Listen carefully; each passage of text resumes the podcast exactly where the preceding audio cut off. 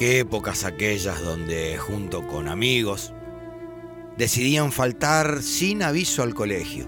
Tus viejos creían que ibas, pero en realidad te estaban haciendo la chupina, la rata o como se diga en cada provincia. La acción es la misma.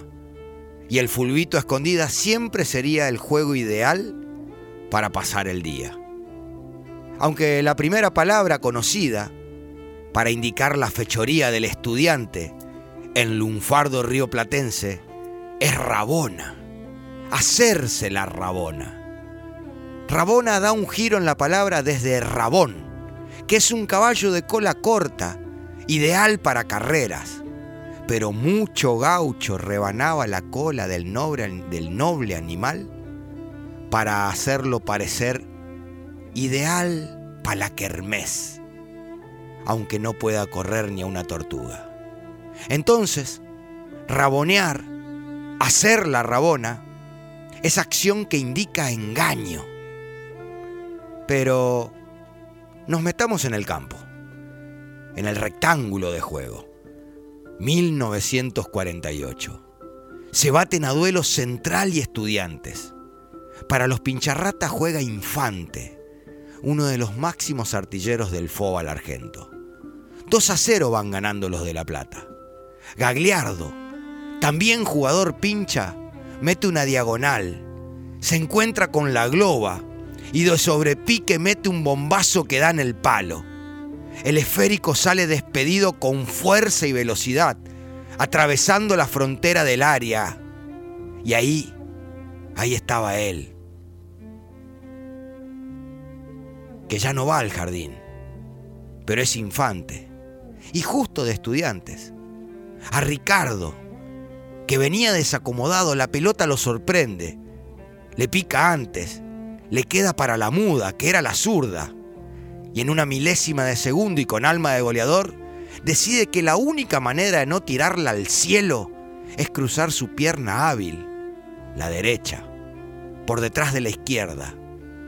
Gesto técnico que le permitiría acomodar el cuerpo y quizás acertarle al balón. No va que le sale perfecto. La punta del botín se besa con los gajos del esférico él queda con las piernas cruzadas como bailarín tirando un firulete y la globa se clava en un ángulo poniendo el 3 a 0, generando el grito de gol luego de semejante acción de propios y extraños. Inmediatamente después, en cada campito donde se jugase al fóbal, se intentaba tirar o hacer la rabona, incluso en los partidos de primera división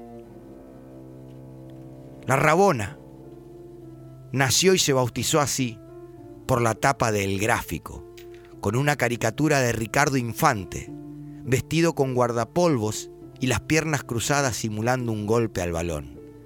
La caricatura, además, era en la tapa de la revista y llevaba un título, El infante que hizo la Rabona. De esa manera el gráfico explicó cómo Infante Parecía que iba a hacer una cosa y generó otra. Llevó adelante un engaño a quienes salieron a marcarlo y con ese gesto los hizo pasar de largo, emparentando el nombre del club, estudiantes, con la acción del, del engaño, Rabona, que hacían los que iban a la escuela.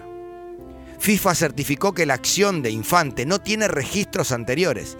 En Italia, España, Francia, Alemania e Inglaterra se le dice Rabona. Cada uno o en cada lugar con su acento lógico. Rabona, quizás en inglés. El dulce de leche, la virome, el colectivo, el nombre al gol y alambrado olímpico, todos inventos argentinos. Y la Rabona. La Rabona también. Mover focas de piernitas cruzadas y raboneados han sido ustedes educados.